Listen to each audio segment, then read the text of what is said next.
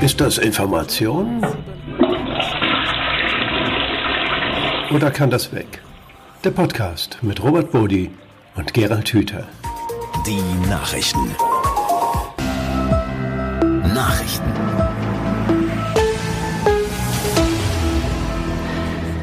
Und damit einmal mehr willkommen zu Ist das Information oder kann das weg? Heute mit einem Blick auf eine Nachricht vom anderen Ende unserer runden Erde, nämlich aus Neuseeland. Dort gibt es die Maori, die Ureinwohner Neuseelands. Die haben eine eigene Sprache, eine sehr bildreiche Sprache und haben ein neues Wort für ADHS, für die Aufmerksamkeitshyperaktivitätsstörung.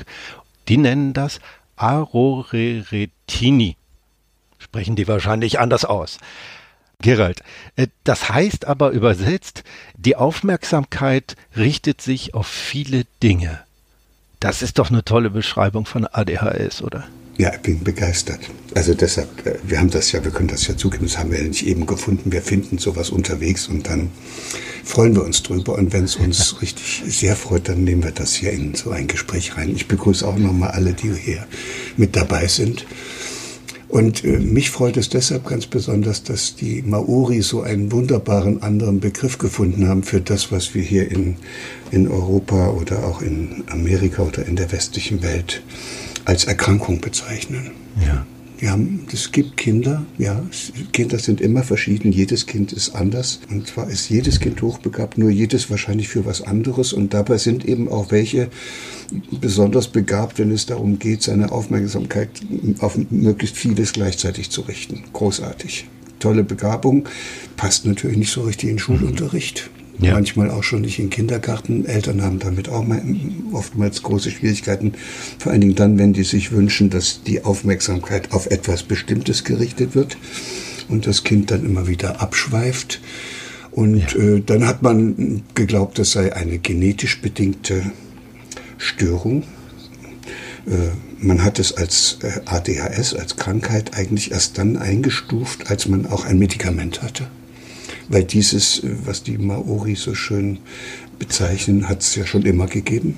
Aber das war auch hier bei uns in Deutschland noch nie eine Krankheit. Ja. Und erst als dann äh, ein, ein, richtiges Medikament da war, das heißt Methylphenidat und, und damit eine Möglichkeit es medikamentös zu behandeln, äh, ist diese, dieses äh, Symptombild dann auch in das Manual der katalogisierten Kinder- und Jugendpsychiatrische Störungsbilder aufgenommen worden. Seit der ja. Zeit hat es eine Nummer. Die Ärzte können es abrechnen und sie wissen, was sie zu tun haben, weil da immer dabei steht, Ritalin verordnen.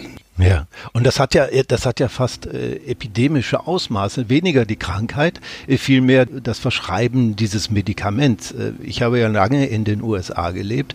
Dort äh, wird ein großer, großer Anteil aller Schulkinder mit diesem Ritalin heißt es, ne, behandelt. Ähm, ja da hat man den Verdacht, als Laie habe ich den Verdacht, dass jedes Kind, das da einmal anfängt zu zappeln, diese Pillen eingeworfen bekommt. Ja, das, den, den Verdacht darfst du gerne haben und, äh, und äh, wenn du dir ein bisschen anschauen willst und magst oder jemand von, von, denen, die uns hier zuhören, muss man sich einfach mal die Geschichte dieses äh, Erkrankungsbildes in Anführungsstrichen anschauen und auch die den Verbrauch äh, von diesem Methylphenidat, also diesem Wirkstoff. Und ja.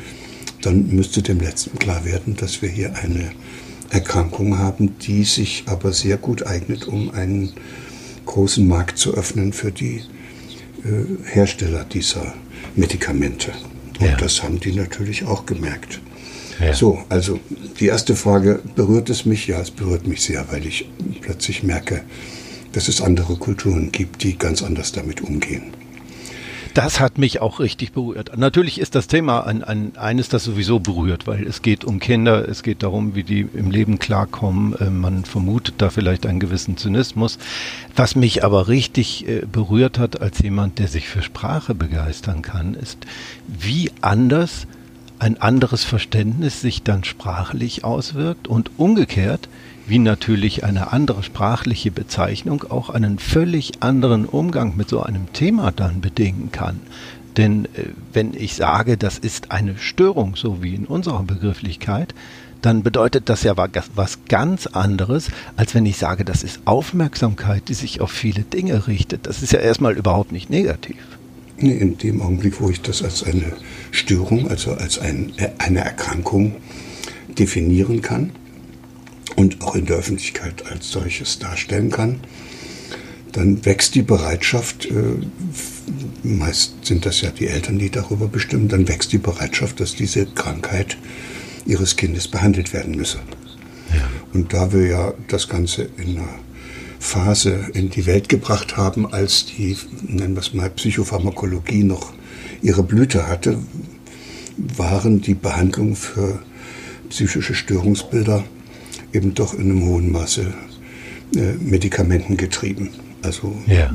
das ist die Phase der sogenannten biologischen Psychiatrie gewesen, die mhm. so in den Mitte 50er Jahren angefangen hat und jetzt Gott sei Dank ihre Blütezeit hoffentlich bald überlebt hat.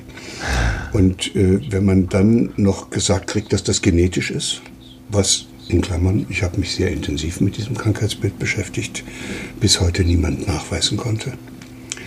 Wenn es also aber so dargestellt wird, als sei es genetisch, dann ist nun gar keine Hilfe mehr da. Dann muss man als Elternteil dann wahrscheinlich mit einer hohen Wahrscheinlichkeit dann auch diesen Vorschlägen der behandelnden Ärzte, ja. wenn die gerne Medikamente verschreiben, nachgeben. Und jetzt gibt es noch eine andere schöne Meldung. Also man ist auch schön, wenn man in so einem Zusammenhang noch ein paar andere Informationen zusammenkriegt. Es gibt diese Beobachtung hier in Deutschland, es gibt da mehrere Studien, die zeigen, dass der Peak der ADHS-Erkrankungen äh, in der vierten Schulklasse liegt. Also vor der Schuleinführung geht es noch nicht so richtig los. Die ersten Jahre halten die offenbar mit ADHS in der Schule auch noch ganz gut aus. Aber bevor sie auf die weitergehenden Schulen äh, sozusagen aussortiert werden, da äh, fallen dann die letzten Eltern um und äh, holen sich die Diagnose und verordnen oder, und geben den Kindern dieses Medikament. Ja. Und, ja. Das, und dass man mit, in, im Alter der vierten Schulklasse eine genetisch erkrankte, eine genetisch veranlagte Erkrankung sich da manifestiert, das ist natürlich der absolute Schwachsinn.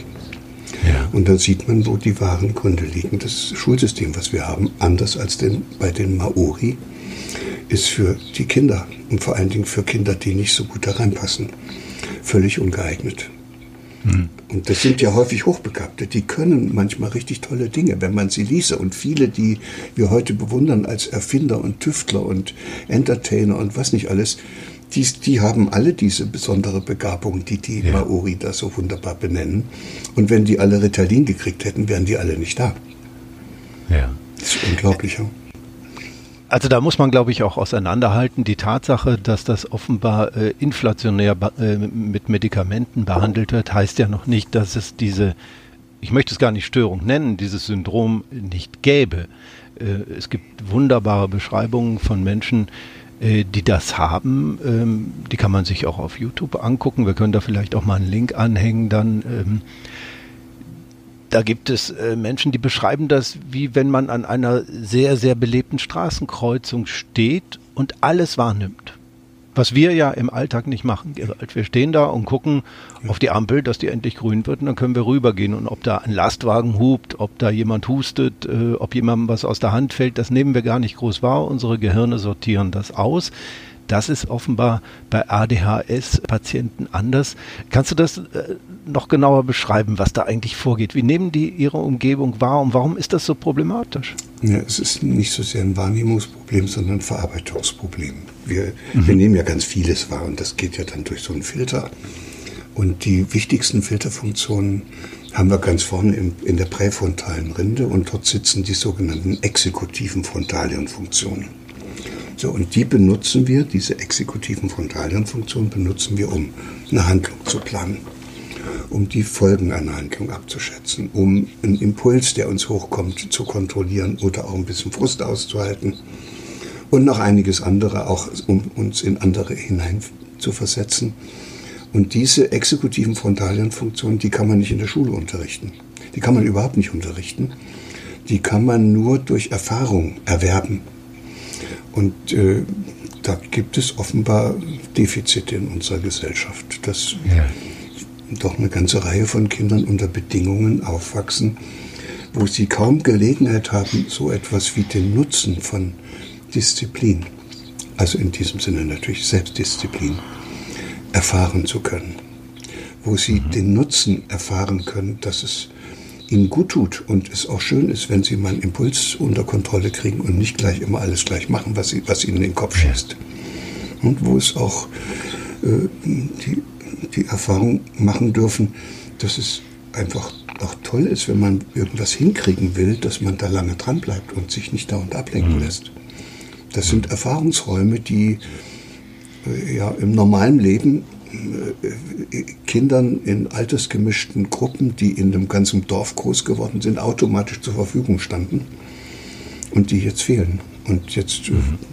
ist die Möglichkeit, dass wenn ein Kind so ein besonderes, so eine besondere Ausprägung hat, hm, dass es sehr äh, viel wahrnimmt, dann ist die Chance, dass sich die dafür erforderlichen Verarbeitungsbereiche nicht gut herausbilden, sehr hoch, wenn das Kind in einer Welt aufwächst, in der Impulskontrolle, Frustrationstoleranz, Selbstdisziplin, Handlungsplanung, Folgenabschätzung eigentlich nicht so eine entscheidende Rolle spielen.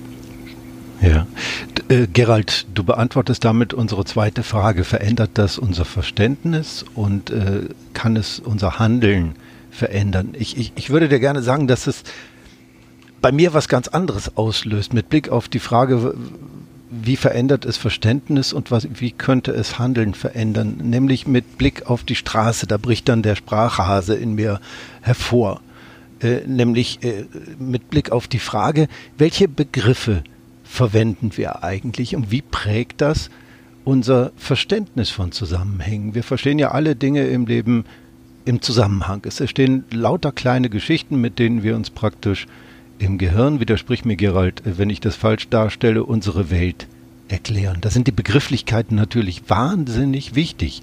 Und wie wir uns die Geschichten dann erzählen, selber und gegenseitig, prägt, wie wir die Dinge verstehen und wie wir damit umgehen. Wenn wir von einer Störung reden, dann ist das halt negativ. Wenn wir von Aufmerksamkeit reden, ist es erstmal positiv. Und äh, die Wahrnehmung Aufmerksamkeitsdefizit bedeutet, da fehlt was. Die Wahrnehmung Aufmerksamkeit auf vielen Dingen bedeutet, da passiert was. Und äh, mich, wenn ich aus dieser Meldung äh, was lernen soll, darüber, wie die Ureinwohner in Neuseeland diese äh, angebliche Störung äh, bezeichnen, dann eigentlich das, wir müssen aufpassen, mit welchen Begriffen wir was bezeichnen und dass wir nicht mit so Negativbegriffen daherkommen, die dann das gesamte Narrativ, die gesamte Geschichte und damit unser Verständnis völlig verändern. Da hast du vollkommen recht und da freue ich mich auch, dass ich das ja hier auf die, in diesem Podcast mit dir immer unter diesem Gesichtspunkt beleuchten kann.